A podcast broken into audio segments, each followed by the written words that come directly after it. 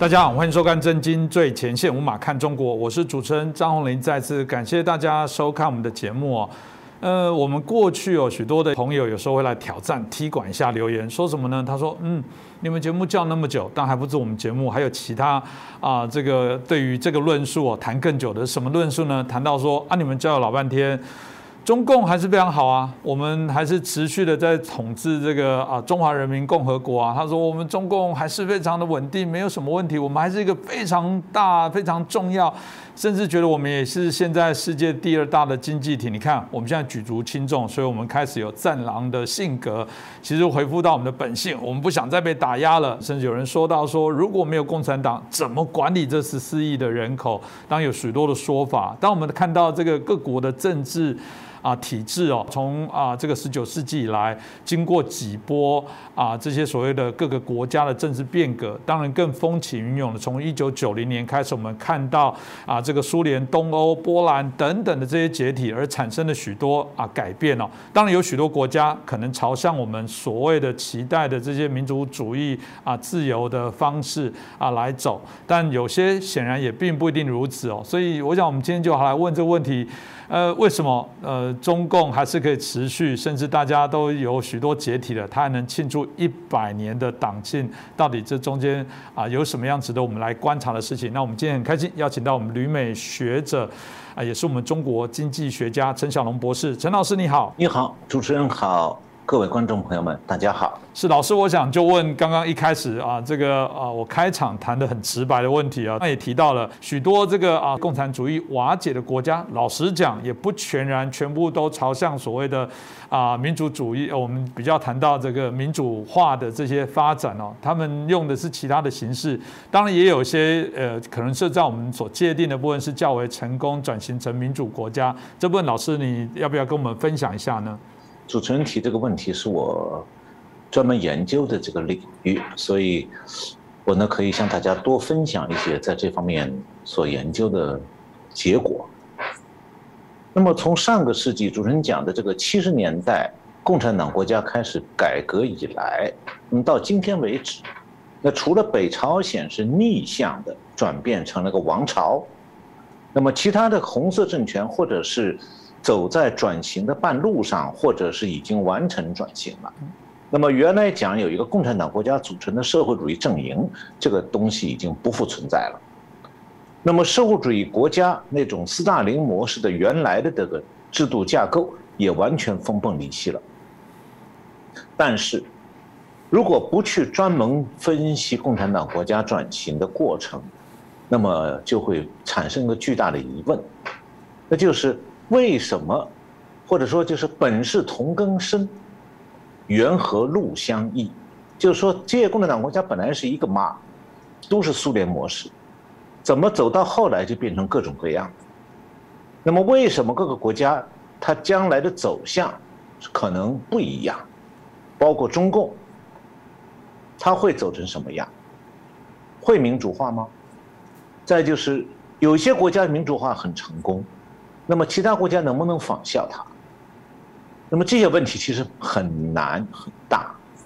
呃，其实它是很躺在这个转型国家的这些这个研究者的心目中的，而且有很多年了。实际上，现在国际学术界都没有一个呃能够有高度共识的答案。那么我是三十多年来一直在研究这个问题，多年来也发表了，在美国也发表不少文章。也积累了不少体会。我觉得共产党国家的制度转型啊，有三种推动转型的基本社会力量。第一种是异议知识分子，第二种是摇身一变成为民主派的原来的共产党干部，第三种是仍然掌控政权的共产党精英。那么，如果一个国共产党国家，它的转型是这三种力量当中的某一种，那么最后这三种力量主导，就会产生三种完全不同的转型模式。简单来讲，一对应的就是由义分知识分子主导的是中欧国家的模式，我后面会介绍。那么以原摇身一变成民主派的原来共产党干部主主导的转型，那就是俄国模式。那么由共产党精英掌控权力来推动的转型，那就是中国模式。那么，再进一步讲下去，转型能不能成功，是取决于这个国家的价值观重塑，而这个历史任务，只能在意知识分子主导下那种中欧模式里才能够完成。那我这是先说一个大的结论，下面我来稍微解释一下，因为今天呢，这个可能要稍微听起来有点，这个像社会科学的课哈，因为有很多基本的一些概念，比方讲共产党国家用的都是苏联模式，苏联模式实际上是个三条腿的板凳，一条腿是政治制度，就是集权主义的，就是 totalitarian state。集权主义国家这个东西，专制国就是国家拥有压制社会的所有权利，并且试图阻止一切这个试图是控制一切的公共和私人空间的这么一种政治制度，专制制度。那么第二条腿是经济制度，那就是这个用公有制和企业的全面公有制和这个计划经济来控制这个整个社会成员的。日常生活和经济活动，那么第三条腿就是洗脑制度。嗯，洗脑制度呢，就是通过教育系统和媒体对民众洗脑，要建立政府宣扬的所谓共共产党道德和共产党价值观，同时封杀任何打击任何异端的这个思想和言论。那么思想控制制度呢？它会塑造民众的价值观和道德标准，改变社会行为。呃，在转型过程当中，洗脑制度下形成的这种价值观和道德标准，会通过民意呢，去影响选票的。因此，这个政治转型和经济转型，如果是在一个民主化过程中，我们不能简单的抽象的想说，哎，大家是一样民主投票吗？这个政党竞争那就一定很好啊，和台湾和哪里都一样，其实不对的。共产党国家，他们的人的价值观和台湾是两样的，他们是共产党专制制度洗脑洗出来的红色价值观。我后面会讲到，这个价值观有多多重要，或者说它对这个共产党国家转型有多大的影响。那么。现在我要回头讲一下共产党国家，其实这个苏联的模式啊，它有两种形式，一种是内部的、内生的，一种是外部用强力、用武力、用军队去植入的。那么，一个国家的苏联模式到底是内生的还是外部强制植入的，决定了这个国家的民族主义情绪啊，它和苏联模式。它有没有亲和关系？如果民族主义情绪和苏联模式十分贴近，那么苏联模式的维系就会受到这个国家民族主义的保护。那如果苏联模式被认为是外来的有害的制度，那么这个苏联模式就会遭到这个国家民族主义情绪的抵制。呃，大家可能都知道，世界上所有的共产党政权都他们的建立啊，都是和苏联。有关系的。我在讲以前中共的政权建立的时候也介绍过，苏联不是去援助他、指导他，就是扶持当地的共产党去在内战当中夺取政权。中共是个最典型的例子。还有一种呢，就是用占领军做后盾，强行的建立红色政权。那么共产党在本国土地上自己长出来，然后通过内战这种模式呢？实际上是内生型的，而用占领军强行建立共产党政府，这个就是植入型的。那么后面这种植入型的靠占领军扶起来的红色政权呢，是有明显的傀儡政府的特征的。那么中共就是一个内生型的红色政权的典型。那么波兰、捷克斯洛伐克、匈牙利呢，是属于那种输植入型的红色政权的典型。所以这里呢，我就要开始讲一下东欧国家为什么情况不一样。说说起来，东欧国家好像都在东欧哈。现在其实大家如果去研究社会科学的话，你会知道说，东欧这个词已经成为历史名词了。东欧国家分成两部分，一部分叫他们自称是中欧国家，就是比较亲西方的，像这个捷克、斯洛伐克、匈牙利、波兰这几个国家。那么还有一批原来的东欧国家，现在他们还是自称东欧国家或者自称巴尔干国家，像保加利亚、阿尔巴尼亚、罗马尼亚，那是很落后的民主转型不成功的。国家，那么为什么会这样？首先我要讲一下，就是东欧国家的共产党政权都不是土生土长的红色革命的产物，而是二战以后苏联战军栽培支撑起来的。那么当时二战的期间啊，苏联在莫斯科培养了一大批东欧各国的干部，给他们制定了不同国家的那个夺取政权的方案，然后呢，再把他们送回去。在那里建立听命于苏联的政权，那么东欧国家呢？战前是市场经济，也有市民社会的传统，所以当地的民众啊是对社会主义并不支持的。二战以前结束以前呢，也从来没有发生过拥护共产党的所谓革命，像中国大陆那样。那么东欧这些国家，他们的共产党政权和社会主义制度呢，都是苏联强加给他们的，所以他在当地缺乏足够的社会基础。所以，很很可能台湾很多观众不不知道，在中欧的那几个国家都发生过历史上民众对共产党政权的大规模反抗。一九五三年在东德发生过，一九五六年在匈牙利发生过，一九六八年在捷克发生过，一九五六年和一九七零年在波兰也发生过，就是民众几乎是起义，虽然不一定是有武装。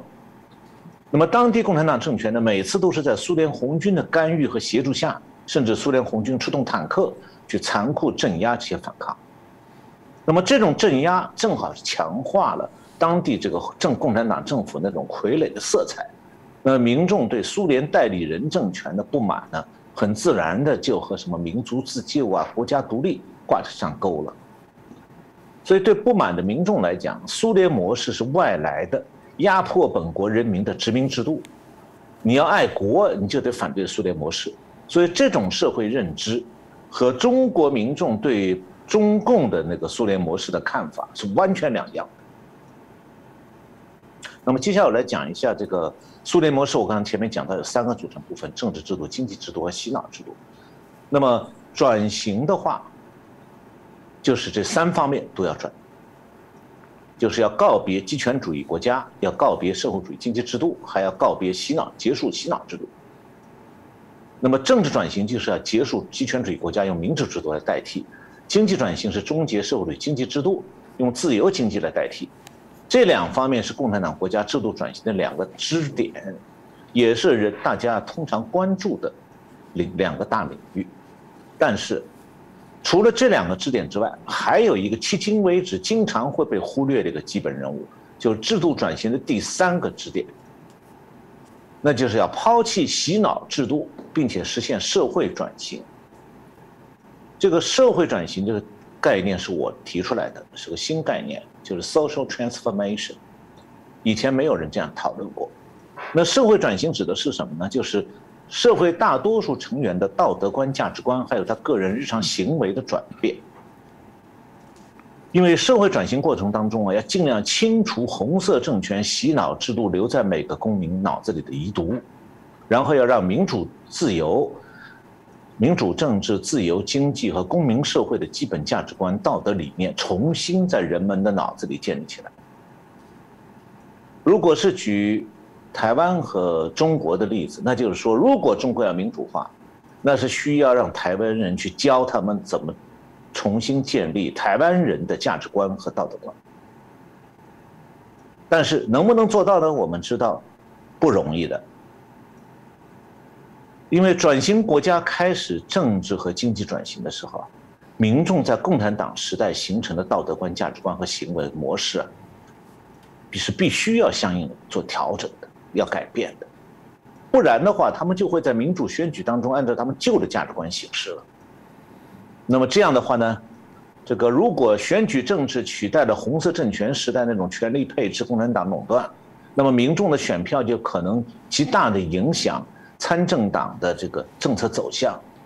而政党的在政治转型当中朝哪个方向走，很大程度上是会由民众的原来的旧价值观所左右。所以这样的话，一个共产党国家能不能顺利的完成这个国家的制度转型，除了政治转型和经济转型之外，社会转型是必不可少的。那只有当社会上多数人都接受了一套适应现代民主社会和自由经济的道德还有价值观念，那么政治民主化和经济自由化才能走上正常的轨道。那如果社会转型不顺利或者根本没开始，那么整个政治和经济转型很容易遇到障碍或者干脆就走上歪路。所以可以讲，社会主义国家完整的制度转型。是包括三个互相支撑、互相制约的支点，也就是社会转型、经济转型、政治转型。那么这三重转型呢，就像一个三条腿的板凳，少了哪一条腿，板凳就会倾斜不稳。以前呢，大家都通常认为说，哈，民政治民主化和经济自由化就是制共产党国家制度转型的全部含义了。那么这两部分，就政治转型和经济转型呢，确实是制度转型的基本内容。但是，社会转型其实比政治和经济转型更重要。不仅仅是因为它决定政治转型、经济转型的方向和质量，还因为社会转型比政治和经济转型更难。那么，政治转型为什么说更难呢？就政治转型和经济转型都有样板的，那就民主国家的制度框架。设计起来不费力，实施过程呢可能有点艰难，但是呢多少还有，还可以由新的政府来主导，画出蓝图啊，逐步推进。那社会转型就不同了，在民主化过程中，共产党那套洗脑制度是要抛弃的，但是新的政府也不能够自然不能去推行新的反洗脑制度，因为那是另外一种专制。那么社会转型由谁来实施？新政府当然不能全盘包办，不然就跟共产党一样了。那么，如果是新的政府放手让民间自己来实施，那谁来负责？又怎么样推进？效果可能如何？这一点，你去翻社会科学的政治学、社会学、经济学三大学科，翻任何一本教科书都没有答案的。到今天为止，仍然没有答案。就是社会转型不能够是强制型的共产党式的思想运动，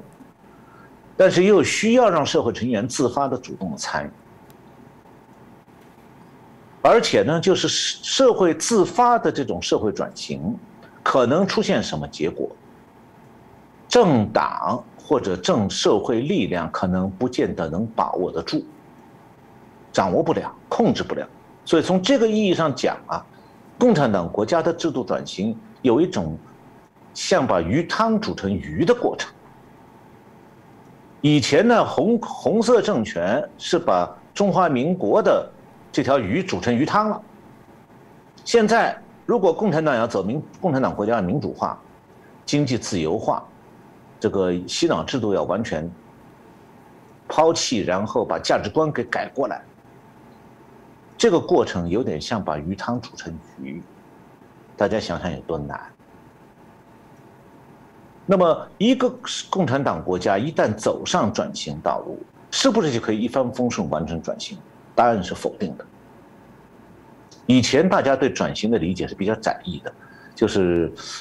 把它理理单纯理解成民主化和市场化，就是这种窄义的理解容易这个。误导大家，让大家产生一种错觉，说以为只要有了民主政治的和市场经济的初步框架，这个国家的政治发展、经济发展就会一帆风顺。实际上呢，在这种错觉的引导下，大家有可能会对转型的结果还有过程期望很高。那么事实上呢，这种很高的期望，呃，往往会和现实脱节的，然后又带来大家的失望和不满。甚至诱发对共产党时代的怀念，这都是我们在共产党已经转型的共产党国家经常看到的。那么，政治转型和经济转型的制度设计啊，是可以预期的。它的转型过程呢，也大体上可以操作，相对来讲比较容易。呃，我刚才讲了，社会转型既没有制度设计，也没有操作途径，全靠社会成员的自觉行为，几乎是一个不可调控的过程，而且它的结果难以预测。但是，政治转型和经济转型的成果，很大程度上取决于社会转型的成效。如果社会转型没有办法把握好，那么政治转型和经济转型能取得多大成就，逻辑上是没有办法预测的。那么，按照社会主义国家的转型啊，是不是实施政治转型、经济转型和社会转型？那逻辑上就可以辨别出来，至少三种、三条道路、三种模式。第一种就是政治、经济、社会三重转型同步进行，顺利完成，这是一种完美的、完整的转型，这第一种。第二种是只实行政治经济转型。但社会转型迟缓。那么第三种是，既没有政治转型，也谈不上社会转型，只剩下经济转型。那么这种情况下，这个我们可以再进一步推理。那么刚才我前面提提到，共产党政权有植入型的红色政权和内生型的红色政权。那么植入型的红色政权。它要是进入制度转型，比较可能走第一种。我刚才讲的第一种，就是比较完美的政治、经济、社会的三种转型。我后面进一步介绍。那么，因为在这些植入型的共产党社会里头啊，它本来有民主社会的一定的基础，有这样的历史传统，所以它对这个完成社会转型，它会有比较大的这个自发的社会动力。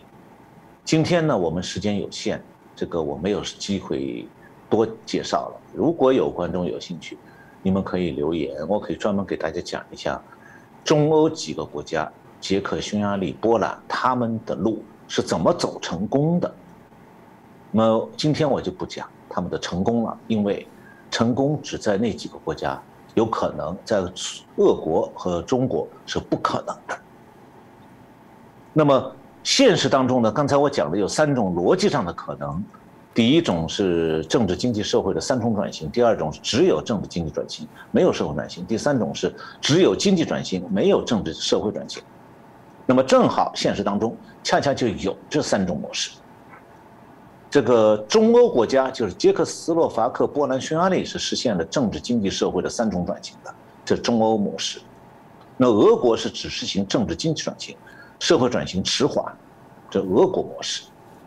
那么前苏联的加盟共和国，还有巴尔干地区一些国家，像刚才讲的保加利亚、罗马尼亚，这个都是属于这一类的，和这个俄国模式差不多的。那么中国是另外一个模式，中国是仅仅实行经济转型，拒绝政治转型，而且也不可能出现社会转型，这是中国模式。那么这三种模式分别是有三种不同的社会力量在主导。中国中欧模式是由异议知识分子主导的，那么俄国模式是原来的苏联的共共产党干部主导的，但他们都现在都加入民主党派，所以你他，我有时候开玩笑说他们是把那个夹克反过来穿，本来是外面红的里边白的，他把夹克反过来，白的翻到外头来，红里子翻进去。他就说：“我现在就不是共产党了。”那那那张脸那个人还是他自己。那么中共呢，就是完全是共产党在主导。那么这三种模式当中，就是中欧模式、俄国模式和中国模式，只有中欧模式是成功的，俄国和模式和中国模式的转型都不成功。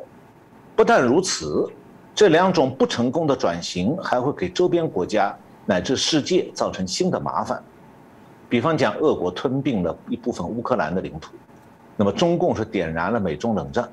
然后呢，在威胁台湾，这就是这种转型不成功国家给世界带来新麻烦的特点。是，我想老师刚刚提到，特别是俄罗斯，我想也值得好好再来细究一下。因为俄罗斯刚刚提到，在一九九一年他们解体分成十五个国家之后，每个国家的转型的结果当然都不一样。俄罗斯，你说它是不是一个民主国家？这老师刚才提到界定了，如果我们用很广义的解释、狭隘的解释，可能觉得好像他有一些民主的制度诶，比方说。诶，不管怎样，虽然大家认为普丁还是一个独裁的政权，然后也延续像是过往这个俄罗斯的沙皇的那样的部分，然后总统、总理可以换来换去，一样也在玩弄这些民主法治的制度。哎，可是不管怎么样，他还是民选出来的，他跟其他的独裁国家拥有军权，然后来做什么动作，显然又有人不同，所以大家就很好奇说，哎，这算很厉害。啊，他还是可以连任，他还是可以得到这个高的民调的支持。到底他的魔法是什么？我在想，会不会呃，中国当然现在中共还是很怕选举啊，不然他不会香港一直要求普选，他不愿意给。但我只是想说，俄罗斯难道不是他的典范吗？说不要怕，开放。你还是有办法可以学普丁，还可以得到这个高票的支持等等。然后大家很多从不同的角度啊，包含不管是建议正面的建议或者揶揄哦，老师怎么看待俄罗斯太神奇了？普丁对啊，扎扎实实的。当然他有没有做票，有没有用其他的方式，但至少你好像没办法说嘴他，他还是就是民选出来的啊，这个呃代表。那老师怎么看待呢？那我先讲一下主持人刚才讲的这个现象。俄罗斯的民主选举，我先告诉大家两个，大家可能听了以后很惊讶的结果，就是第一，在今天的俄国，如果你是一个敢批评总统的媒体著名记者，你的命运是被暗杀。第二，你如果是一个活跃的反对党的领袖，大家都拥戴你，你的命运是被暗杀。那么这种情况下，你认为这种国家的选举，它叫民主选举，也叫也有名义上的三权分立，它是真正的选举吗？民众有政治权利吗？民众实际上是被操纵的，或者说被恐吓的。这就是今天的俄罗斯。你说它有民主选举的外壳吧？有的。你说它是威权国家，仍然是它的威权可能比两蒋政权还要威权哦。因为至少这个民进党创立的时候，这个国民党已经不再暗杀民进党的领导人了，好像批评政府的记者也在台湾也有很多，也没听说哪个报社总编或者著名的记者被暗杀掉的。那在俄罗斯这个事情很普遍啊。所以你要说黑暗，那普京的民主比台湾的威权要黑得多了。但是你还不能说它不是民主制度。所以这样的话就提的涉及到了民主的质量。那么要讲到俄罗斯的这个民主的质量，我们得回过头去讲苏联。苏联就俄罗斯今天是怎么走到这一步？就苏联在斯大林时代之后啊，以前我们讲过赫鲁雪夫。推行了这个一九五六年推行一个解冻政策，他批判了斯大林的政治迫害，那么这样的话，苏联的政治和社会就发生变化，这个变化就构成了俄罗俄罗斯，就是苏联一九八十年代政治转型的基础。那么从六十年代开始，苏联知识分子的独立声音啊开始出现在大中城市，往往是通过这个半地下的手抄物，在少数民众当中这个传传播。赢得了读者的高度尊重和支持，但是呢，他们的声音只是在文化圈里面传播，很难直接转变成对老百姓的这个政治动员、社会动员，因为克格勃在那里管着，但是它影响还是存在的。那么这样的话，就在文化人、知识分子当中，很多被苏联政权封锁掩盖的真相，慢慢就被披露出来。那么越来越多的民众呢，这个苏共的宣传从怀疑呢，变成完全不相信。呃，然后就是一九八五年，高尔巴乔夫上台了。高尔巴乔夫上台是原因是，他那些之前那些老人，这个共产党总书记啊，都太老了，命很短，有的上任几个月就完蛋死掉了，所以他们选了年轻一些的。那么高尔巴乔夫看到在俄苏联啊已经没有办法不做一些改革，而且当时中国已经在改，所以他也推行了改革。他的改革一个叫做用俄文的原意讲，一个叫做公开性，就是 glasnost，这只实际上就是透明化，这是政治改革。还有一种是经济上的，这个叫做这个重建，俄文是 b i l i s t r o i k a 就是重新建设经济。它是要重建社会主义经济制度，同时要改革共产党的制政治制度。所以，他不是高布乔夫，不是要转型的，他只是要改良。但是呢，他的经济改革很不成功。但是他通过政治上的开放，促进了新闻自由。基本上结束了这个政府对不同政见者的压迫，允许组织各种政治团体，也实实行了一定程度的民主选举。那么报刊杂志上也出现越来越多的老过去几十年来老百姓一直想知道而一直不知道的真相。那么苏联民众读到了很多官方过去一直禁止严禁报道的史实。那么在民间这个这种独立的声音增强之后呢？苏共在国际压力下也签署了国人国际人权公约哦，呃，中共呢现在不愿意签，因为他还在迫害人权。那么再加上当时戈尔巴乔夫上台以后，政治气氛有点宽松，所以有组织的异人士活动也开始活跃，出现了公民社会的前兆。这个现象有一点点像台湾当年党外人士的活跃。那么，一九八七年，在莫斯科，一些经济学家、社会学家还有政治学家组成了一个叫做“改革俱乐部”，他们要提出要举办一个叫做“纪念巴曼这样一个活动，在街上征集签名，要求政府彻底调查斯大林时代的非法镇压的行径，为死者、死难者举办悼念活动，就像台湾举办二十八这个悼念活动一样。那么，当时莫斯科这个纪念活动的组织者，一九八八年三月份，就在莫斯科的这个十月广场组织了一场纪念被斯大林迫害致死的游游行，这被斯大林迫害致死的上千万人啊！所以，一九八八年六月份，戈布乔夫在社会压力下，在苏共第十九次代表大会上宣布，正式采纳纪念被斯大林迫害致死者的建议。那么这个活动很快就遍及苏联各地，在活动者参加当中呢，就出来了一些大家公推的代表人物，包括像这个著名的萨哈洛夫物理学家，还有这个著名的作家索尔仁金，然后建立一个庞大的组织，名称就叫做纪念八面。那么到一九八九年一月，这个组织已经有了一百八十个分部，两万积极分子，而且在。官方的人民代表大会选举当中推出了自己的候选人，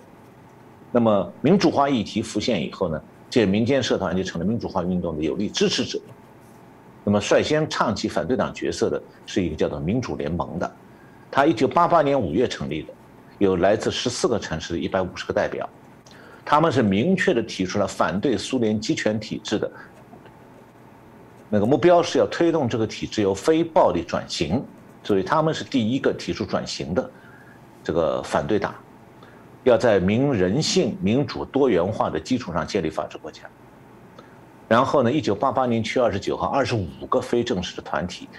民间团体聚会，宣布成立莫斯科人民阵线，主张推行激进的政治改革。那么，这些民主派政治团体的出现，标志着一个通向多元化、民主化的政治演变的开始。我讲到这里，大家听起来是不是有点像台湾的故事？当年台湾民主化好像也是这样，有一点这个相似的地方。对不起，下面讲下去就不像了，就共产党特色就出来了。那么在高布乔夫时代，苏联的政治演变不完全是高布乔夫为一方反改革的那些官僚队伍为另一方一种漫长的拔河。那么在苏共的这个官僚机器里边啊。是没有多少戈尔巴乔夫的坚定支持者的，他的支持者都戈尔巴乔夫的支持者都在党外。但是呢，有一点，有不少暗中准备拥抱市场民主制度的党内共产党叛逆者。就是苏联出现政治演变的时候，很多红色党政精英意识到，既然改革大势已经出来了，恐怕就到了放弃乘船、跳坐上救生艇，转移到市场经济、民主政治要闯上去的时候了。所以他们，他们认为这样做的话，他们跳船，就从共产党船上跳下来，跳到另外一条船上去，不但可以保住地位，而且可以过得更好。所以他们很多人不仅不愿意站出来捍卫苏联这个专集权专制制度到最后一刻，相反，有些人摇身一变，他自己成了民主派的成员。所以我们看到苏联的这个主张民主的这些这个民主政党的人。特别他们一些领袖人物，没有一个不是原共产党干部，而且没有一个不是原共产党高干，这都是跳船派。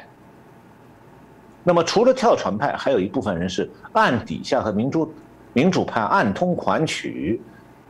此外呢，还有大多数人是明哲保身、静观待变。那么这些跳船派做出跳船决定的时间，大概是一九八五年到一九八八年之间。这个时候呢，正是苏联民主派日益活跃的时候。那么，这种官僚的共产党官僚这种骑墙的心态是有利于民主派发展的。那么，一九九零年到一九九一年是俄罗斯的就这个这个各地的地方的精英就开始慢慢的都背离了戈尔巴乔夫，面向当时那个这个民主派的这个领袖人物叶利钦，他也是共产党高干。向他投诚。当时很多大型国有企业的经理甚至公开说了：“我们拒绝向苏莫斯科那个中央政府交税，我们把税交给俄罗斯共和国政府。”就好比说这个，嗯，台中市的企业会告诉政府说：“是我们就交给台中市，我们不交给 中央政府了。”这是当时苏联发生的事情。就是苏联官僚叛离苏联投奔俄罗斯共和国的举动，也是苏联瓦解的一个重要因素。然后就一九九一年，这个八月十九号，苏共的保守派终于忍无可忍，发动政变，把高普乔夫关起来。结果呢，这个最后是他们的这个叫最高苏维埃，就相当于这个苏联的国会，这个国会的成员基本上全是共产党干部。他们投票决定宣布说，就共产党干部投票宣布苏联共产党是非法组织，必须停止活动、解散。结果呢，就是这个苏联的共产党国会把共产党给埋葬，所以听起来很有趣。然后呢，戈尔巴乔夫呢，表面上是政变失败被放回来了，但是紧跟着苏联共产党没有了，他这个共产党总书记的地位就动摇了，然后很快。几个月以后，他就完了。那么，对东欧国家的民众来讲，这个时候正好是他们的机会来了，就是因为苏联的这个局势的大转变，等于是苏联就等于默许了东欧这个国家继续变革。那么，而且在八十年代中期的时候，苏联的军方已经清楚的意识到说，就是苏联的这个。已经没有办法支撑新一代武器的研发了，所以军方已经不可能在冷战中和西方保持一种竞争上的军事，更不可能在冷战中取胜，所以军方是放弃了冷战的目标，谋求和西方缓和。那么这样的话呢，等于是说苏联啊，在解体之前，这个共产党阵营已经失败了，自己心里知道失败，他虽然没有说出来。那么，苏联也在抗和西方国家和美国抗衡的过程中，在冷战中慢慢暴露出来这个败相。所以，最后高普乔夫是宣布放弃冷战。那么，他放弃冷战的同时，苏联东欧阵营这个内部的向心力就消失了，因为原来要这个阵营就是为和美国对抗，和西方阵营和北约组织对抗。那么现在，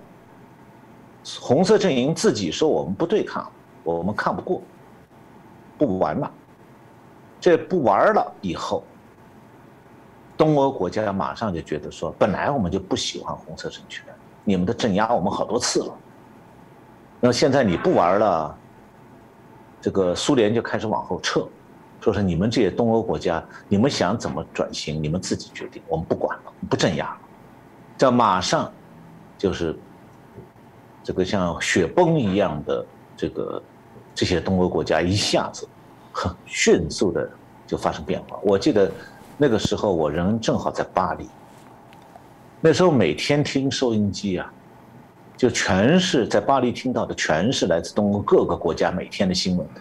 而且有时候那个新闻是一小时一分钟报的，比方最典型的罗马尼亚那个总统。共产党总书记齐奥塞斯库，当时就听的说，刚才还在他那个什么共和国广场发表演讲，一转眼半个小时以后吃个饭回来，他已经坐上飞机，直升飞机逃掉了。再过三个小时，说已经被飞机发现的汽车在哪个地方，已经有有这个这个叛变他的共产党军队去抓他去了。然后再过一个小时，说那个军队已经把他枪毙了。所以像这种。剧烈的变化全都是因为苏联实际上垮了，就是对东欧国家的民众来讲啊，他们的幸运就在于说，苏联完蛋了。那么苏联完蛋的同时，苏联在此之前就开始默许东欧各个国家自己去做自己想做的事情。那么东欧国家想做的很多都是要民主化，或者要反抗暴政。那么，苏联之所以这样做，有一个很主要原因就是，早在八十年代，苏联的军方就清楚地意识到，苏联的经济已经没有办法支撑它新一代武器的研发，所以呢，它没有办法在冷战当中保持和美国的这个军事，就是这个均衡的一种竞这个这个军备的竞争的优势。所以，他苏联也很清楚知道，他从此不可能在冷战当中取胜，所以最后是苏联军方放弃了在冷战当中继续坚持下去这一条，因为做不到。那么就开始在外交上呢和苏联、苏联和美国开始谋求缓和。那么原来苏联东欧这个阵营的存在，就是苏联为了要拿这个阵营做一股势力去和西方像北约的。这些民主国家的阵营对抗的，那么现在苏联自己不能对抗了，他也就不要这些阵营，因为这些阵营的存在是要苏联大量出钱的。那苏联觉得我的钱自己花都不够，哪里有钱去养你们这些小小兄弟？所以小兄弟你们自己自自谋出路。那么这样的话，这些小东欧小国慢慢就开始自己一点点的追求这个自己的自由。所谓自由呢，就是他们按照自己国家本身的情况，在寻找出路。那么没有了这个苏联在军事、政治、经济上的强力支持，东欧各国的共产党政权承担不起对抗国际社会的后果，所以他也不敢镇压他们国内的民主派。那么莫斯科不让他们镇压，西方社会谴责他们镇压，结果他们就不敢镇压。不敢这样的结果就是，他们国家的这个军人呢，这个警察呀，很多时候就开始躺倒不干，因为上面也没有命令，他们就不去杀人了。这样的话，共产党政权在东欧国家首先撑不住，相继的下台了。那么，东欧各国共产党政权慢慢的叫做抑制吧，就是这个颜色变。这种情况又反过来对苏联的政治转型产生了一种巨大的压力和促进，那么苏联就只能沿着民主化的方向慢慢的往前走。那么苏联的解体还有苏联共产党的崩溃，实际上是一种一种一个不可避免的过程。从这个角度来讲，中共也逃不脱不了这个命运，但是中共这个采取的。另外一种的办转型的办法，我后面会介绍，让它的寿命拉长一点。那也只是拉长，而不是万岁。因为从苏联终终结的这个历史过程来看的话，呃，共产党国家你看，既维持一个重工业、军事工业为重心的经济结构，又要给老百姓好一点的生活，是不能力所不能。及的是做不到的，这两者只能必居其一。就是，那么你要是像斯大林那样发展军事工业、发展这个核武器等等，那老百姓日子过得很苦。那么你要把老百姓的日子过给过得好一点，那你长期的还同时发展军备的话，这国力就撑不撑不住。所以共产党国家呢，一般来讲会在独裁领导人去世以后，为了邀买民心，会开始走上这个福利、这个增加社会福利的这种道路。那么，比方讲在。苏苏联的晚期，就是勃列涅夫当总书记的时候，当时是这个正共产党实行和中共在八十年代做的一样的事情，就是当时苏共也叫做花钱买稳定。那么这样的话，是共产党和民众各得其所，皆大欢喜。共产党不用担心社会不稳定了，老百姓可以轻松舒适的享受不断改善的物质生活。我去俄国俄罗斯人家庭去看的话，他们家里的很多家用电器啊，都是那个时代购置的，以后就买不起了。但是呢，这里面有个隐藏的后果，那就是说，共共产党时期的这个这种政策是长不了的，是不能长期撑下去的。所以实际上啊，这个苏联共产党在布列涅夫时期，苏联民众觉得他们日子过得不错。这吃的是斯大林留下来的老本，赫鲁晓夫留下来的老本，还把戈尔巴乔夫后来可以用来给民众改善生活的资源也消耗掉，所以把祖宗的和子孙的饭一起吃光了。这个时候，苏联老百姓的生活水平提高了，商品供应也改善了，物价也低廉，还大量分配免费给他们分配新建的住宅。当时在七十年代的时候。电冰箱、电视机、洗衣机这些耐用消费品也普及了，老百姓储蓄也在增加，听起来蛮好，就跟今天中国人的感觉一样。但是呢，苏联这种模式，它效率的，它只能应付低收入、低消费，没有办法支持这种福福利比较好的这个生活水平。所以在共产党制度下，由于它没有竞争压力。它提高了福利和这个教育水平以后啊，它不会相应的提高劳动生产率，只不过促使更多人想转移到轻松干净的工作岗位上去，那么造成白领岗位大量冗员，工作纪律松懈，蓝领岗位严重缺员。我举一个例子，这个戈尔布乔夫的前任总书记叫安德罗波夫，原来是克格勃的主席，他当总书记的时候。发现说很多办公室白天没有人，就政府的办公室里头，白天上班时间没人。一问哪里去了，最后说可能出去买东西了。那么是人家有这个需要，因为想买一块奶油，或者买一块好的布料，你不到百货公司去排大队，你是买不到的。这样的话，就很多机关干部、国营工厂的工人上班时间都去排队买东西去了。那么当然也就有人趁机去买酒喝去了，所以当时安德罗波夫就下令科格勃上街抓人，这个到百货公司去见一个就是查查身份证，然后让他们这个工作单位的人来领他回去，领去回去嘛肯定要处罚，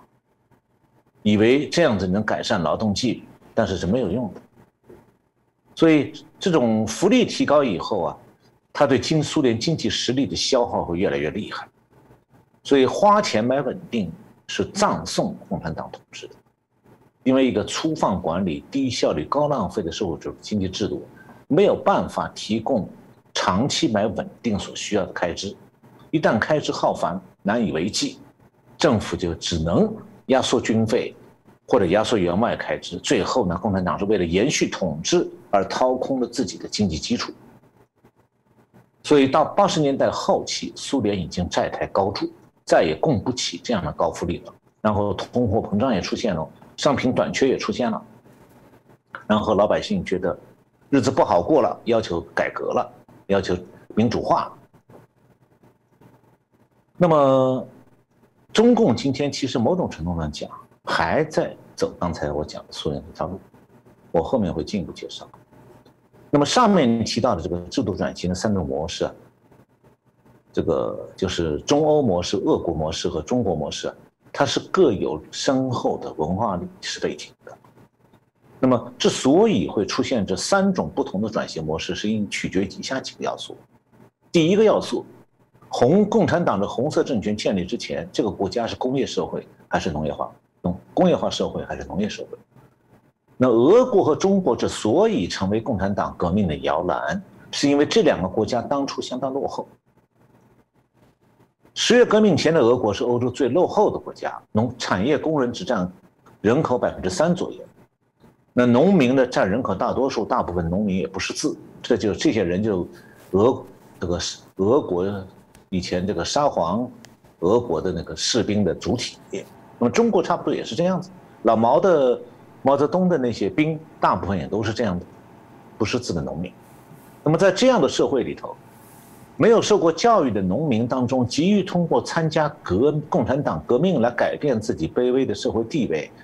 和艰难处境的人啊，是最可能充当共产党的基层骨干和马前卒。那么一旦以农民为主体的革命队伍掌握了政权，他们因为文化低而对现代文明会有抵触的。同时，他们又缺乏思辨能力和知识，很容易倾向于暴力手段。那么，这个特性又天然的和共产党的专政这种理共产党马克思主义理论切合。所以，这样的革命通常会反对温和、渐进、非暴力的执政手段，他们更喜欢暴力和专政。那么，与他们相对应的，与中国和俄国相对应的是像捷克斯洛伐克、波兰、匈牙利这些中欧国家。它比俄国的工业化还有现代化文明程度原来就要高，所以在这样的社会里，马克思的这个阶级斗争学说找不到多少追随者。在共这些国家里，像在捷克、波兰、匈牙利，你也没有办法让共产党煽动一场推翻这个原有政权的暴力革命，也不会出现农民为主的革命队伍。这第一条，第二条和第一条有关，那就是红色精英和知识分子谁改造谁。一旦是以农民这个革命骨干为主体的共产党掌握政权的话，就必须面对社会上大批的非共产党的文化精英。那共产党里也有一部分小知识分子。那么这个时候你会发现，说是那些嗯不识字的、没有文化的共产党干部来改造知识分子，还是知识分子改造中共叫做大老粗，就是没文化的工人、农民。谁改造谁，谁改造谁就决定了这个共产的国家的文明程度是提升还是下降。那么在俄国和中欧国家，共产党执政以后，基本上是知识分子改造大老粗，就改造农民和工人。那中共呢，是在中国做的是大老粗改造知识分子。那么在共产党国家，由于执政党是集权性质的，民众是自下而上的，被迫盲从的。那么，领导集团的文化素质和文明取向对社会进步有决定性的影响。那么，中共和俄共这两个领导集团都是小知识分子为主的，但是各自对现代文明的立场是截然不同的。那么，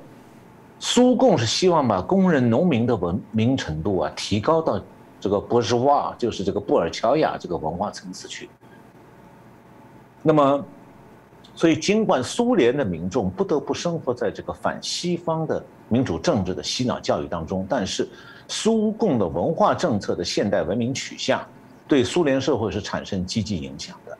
那他帮民众啊培养了一个基本的文化素养，形成一些良好的社会传统。那么从政，所以从政治之外的文化层面来看的话，苏联民众平均的文化文明素质还是比较接近自由民主国家的。平均水准，这个和俄罗斯后来政治转型的平稳性有很大的关系。我这里讲就开始讲到与中共有关的方面。那么中共就不一样，中共原来毛泽东那一批所谓的革命者，大部分没有接受过完整的现代教育，长期是在荒凉偏僻的山区里占山为王，是土匪，他们和现代文明是隔离的。他们又长期依靠比他们更没文化农民出身的干部来掌握和夺取政权，所以习惯上他们就会打压知识分子出身的干部，形成所谓工农子弟、工农干部、老粗、高人一等这个共产党传统，这个是苏共没有的，中共独有的。那么自从中共党内形成对毛泽东这个个人崇拜之后，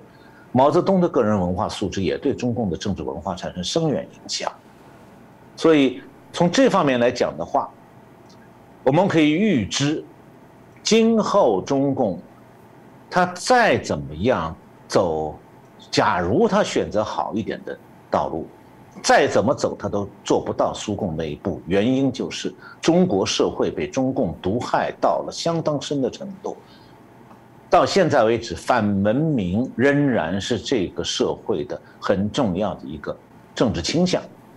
现在我们经常讲有小粉红，包括我们正经最前线的这个 节目里留言的观众里。有人看出来有小粉红，他们的思维、他们的价值观就很典型的，尽管可能就二十岁，可能就是很典型的共产党就洗脑洗出来的，像机器人一样，在重复共产党的话语，重复共产党的思维。对于这样的人，你要让他进行社会转型，说抛弃你的价值观、道德观，他除了这个没什么也没有，改不了的。那么我再讲第三个共产党转型的一个决定性要素，就是独立的知识分子啊，他们的批判性话语，是不是能够战胜干部的共产党干部的话语？因为我们都知道，共产党的官僚制度有一套专门的干部话语，就你去看人民日报、中央电视台、北京的那些东西，他的文件和洗脑宣传中，什么事必须怎么讲，什么问题不可以碰等等。但是呢，知识分子当中有一批。有一批敢用批判性话语挑战共产党干部的话语的，那么，往往这样的独立知识分子会在社会上赢得很大的尊重。他们的批判性话语在社会文化生活当中也占主导地位，那民间就出现了这个批判性话语颠覆干部话语。这不仅仅是一场话语之战，它为后来的社会转型奠定了广泛的思想基础。这些事情。在俄罗斯一开始发生过，我前面介绍，但是很快就被共产党干部把这个过程给接管过去了。像叶利钦这些人，就是实际上接管了俄国独立知识分子对社会的影响，把整个俄罗斯的转型操控在原共产党干部的手里了。那么第四个因素就是这个爱国主义。在一个共产党国家，是强心剂呢，还是致命毒药？对内生型的红色政权来讲，爱国主义是一支一剂强心针，什么时候拿来都能用。比方讲，共产党只要一喊统一，全中国从七十岁到十七岁，都在一起喊要统一，要解放台湾，就没人敢站出站出来说一句为什么要解放。尽管有很多人的大陆人到台湾来旅游。也有很多人回去以后写文章、拍视频介绍说台湾很好啊等等，但他没有敢人敢站出来说我反对解放台湾。原因就是，他违背了共产党那个爱国主义。那么，但是在这个植入型政红色政权原来的共产党国家，像中欧国家，你讲爱国主义那就得反共，所以。这个爱国主义呢，这个对在那些地方，就共产党要是强调要爱苏联、爱社会主义、爱马克思主义，这个东西对中欧国家的共产党政权来讲是致命的毒药。你越讲，老百姓越恨，越把你看作是傀儡，外国人的附庸、走狗。那么这样的话，我们就会看到说，这个社会转型。是受独立知识分子影响的，而俄国走不上这条路。那么，一九九一年苏共解散的时候啊，苏联解体，然后俄罗斯走上转型道路的时候，当时我当时去俄罗斯几次，当时虽然很多人有各各种各样的大大小小的不满，但是没有人想到说二十年以后俄国居然朝原点回归了。现在通过普京通过不断的修改宪法，然后来回的。一会儿总理变总统，一会儿总统变总理，反正一句话就是他，他永远是 number one，他永远手握大权。他现在成了一个所谓的民主国家的终身总统。这样的总统，我们到非洲找到不少。非洲也有很多号称选举出来的，哪个要和他竞争位置，那他派枪手去把对方干掉就完了。那么，这个实际上呢，这个俄罗俄国确实是踏上了民主化的道路，可是，他现在今二十年后的今天，俄罗国离现代民主制度是越来越远了。倒是离个人威权呢，只隔着一层窗户纸。那么你要说俄国的这种转型失败了吗？它表面上还保留着什么国会啦、行政当局、司法机构三权独立，但是俄国的司法机构敢去调查那个谋杀反对党领袖的刽子手吗？那是克格勃，是总统派的，所以司法机构这个时候就是一张纸。就是毫无用处。那么和中欧的模式相比啊，中欧国家相比，俄国的转型问题丛生，前途莫测。其中的主要原因就是俄国上下都回避社会重建。那么俄罗斯的民众在共产党下台的时候是普遍支持民主化，但他们同样反对社会重建。这听起来很矛盾哦，其实不矛盾。为什么？因为。这个虽然俄罗斯的民众大部分苏共党员能够明辨说政治制度上的是和非，民主比专制好。我和曾经以后有时间我可以给大家讲这样的故事，比方讲我曾经和一个前苏联驻澳大利亚大使聊过五个钟头，他就讲过，他说我们都知道民主比专制好，但是他说我不能允许你们批评共产党，为什么？我们一家都是共产党，三代都是。你骂共产党，你就骂我爷爷，骂我爸，所以这时候你会发现说，他的这个情感决定了他的这个价值观不能改。那么中欧国家呢，实际上是实行了一种叫做个人忏悔和灵魂净化的一种社会运动，这个也是需要专门用时间来讲。我今天就不是简单提一下，在中欧国家清除共产党遗毒。就是爱国主义的体现，做起来很容易。而在俄国，对红色文化的否定，必然牵涉到对本民族历史、对本本国文化的否定，尤其牵涉到对长辈、前辈社会声望的否定，这就变成个很痛苦的过程。那么，将来中共早晚一天会面临这个痛苦，而且我可以，我们可以判断，中共早晚一天会抗拒，中国的民众也会抗拒。所以在共产党国家的摇篮国，就是共产党革命的摇篮国，像中共和苏联，清理共产党精神遗产不是一个单纯的明辨是非就可以的事情。很多社会成员仍然拒绝从心理上、情感上否定红色历史和红色精神遗产。这样的话，社会重建就必然面临重重障碍。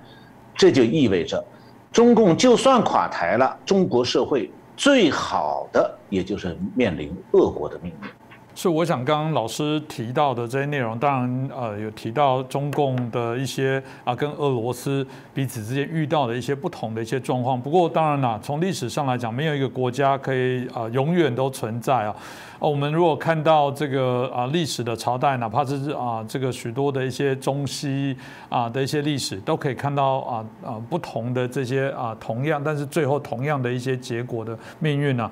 当然，即便这么讲，大家就是说，那中共还是政权还是呃依然啊很稳定啊。我们现在看到了，从不管大跃进、文革，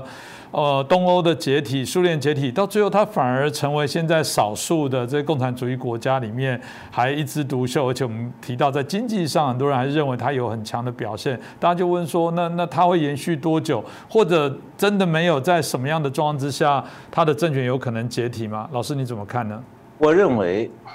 中共不可能万岁，解体是他命运必然的结局，但是不能够很快的就盼到这一天。首先，我想说一下，中共政权很多人看到是很稳定，没有错。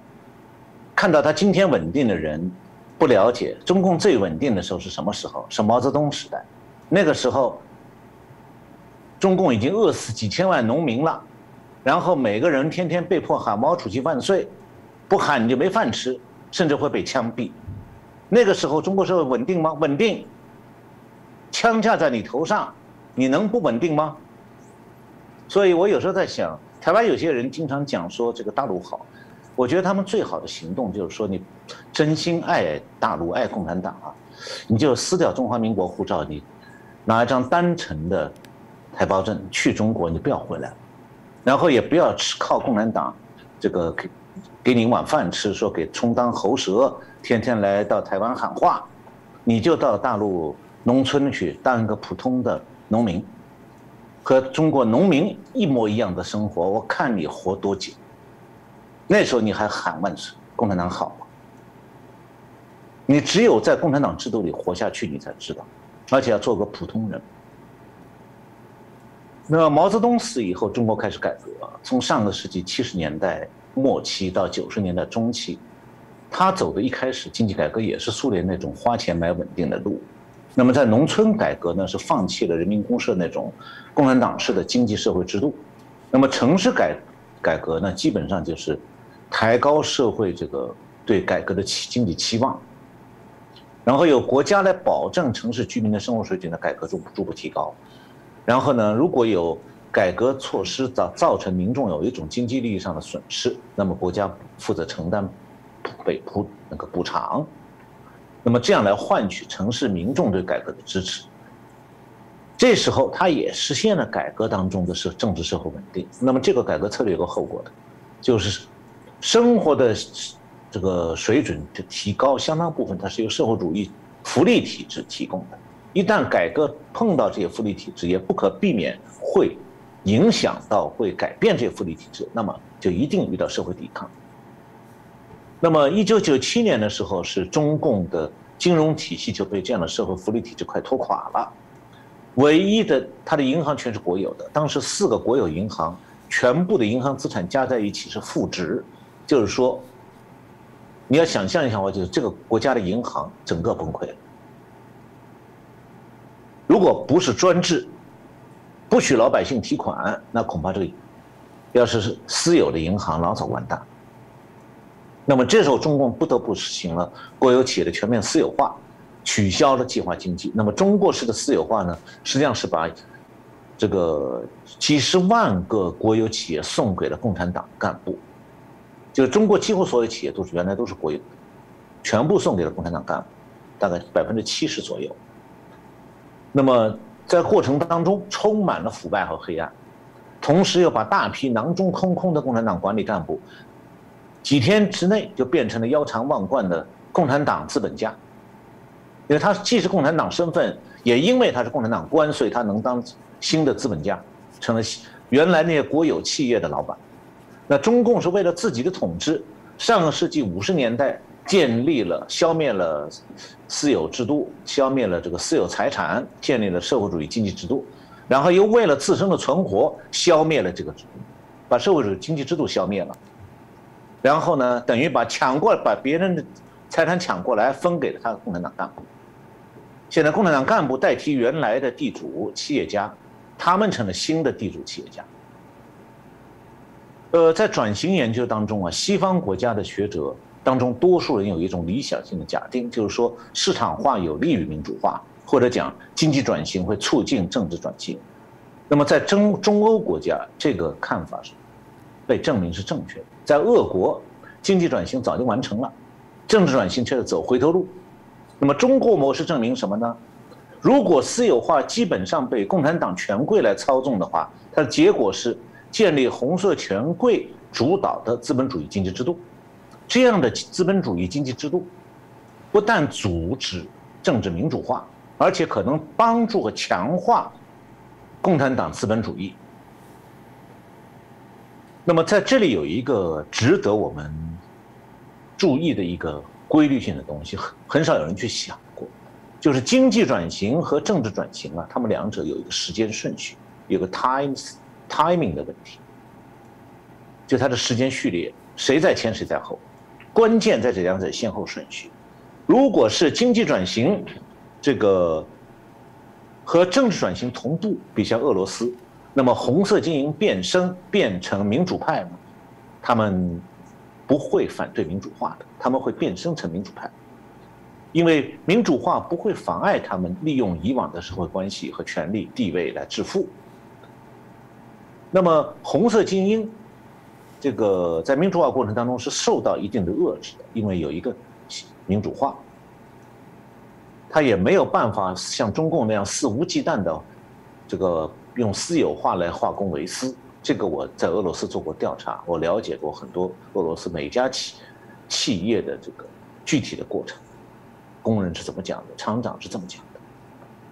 那个公司的财产的这个在企在私有化过程中股份是怎么分配的？但是如果经济转型像在中共那里，经济转型在政治转型启动之前就已经完成了，像中共这样。共产党先把国有企业分光了，变成他们自己的。这个时候，民主化不但会剥夺他们的政治特权，而且会追索他们非法获取的财产。这个时候，成为资本家的红色精英会强力阻止民主化。那么，所以红色资产阶级比这个保守的共产党人、老共产党。